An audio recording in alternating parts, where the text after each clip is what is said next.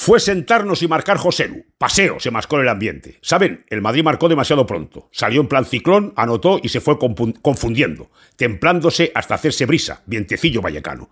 Poco para despeinar al rayo, que empató pronto y como todos pone ante él los cinco sentidos y tres más. Va, interrumpe, incordia, se mete como no hace frente a Osasuna, vamos a suponer. En la complicación, en esa casa, el Madrid tiene las de perder o empatar. Perdió tono, autoridad, posición, ventaja. Engancharse de nuevo no es sencillo. No es la primera vez que le pasa. Partido de cara que se complica y mucho. Paseo visitante en Vallecas puede darse, y no a menudo si metes otro, si vives enchufado. No lo hizo el Madrid y además concedió el empate y se lió. Corrió, quiso, pero no encontró su arte. No recuerdo un jugador notable en su tarde. Dominó, faltaba más. Solo eso. Desde el tanto de RDT estuvo más cómodo su equipo que el líder. El empate enseñó que Paseo es de la castellana. Sobresaliente el Rayo, que venía muy mal, insuficiente el Madrid, que venía de bordarlo hace una semana, aquel 4-0 tremendo. No fue un empate raro. Total, que en el fin de las paradiñas, la primera fue Cantona, Lewandowski en Vigo y Estruendosa la segunda. El Madrid utilizó uno de los comodines que se ha procurado en esta recta final de la liga para seguir dominándola.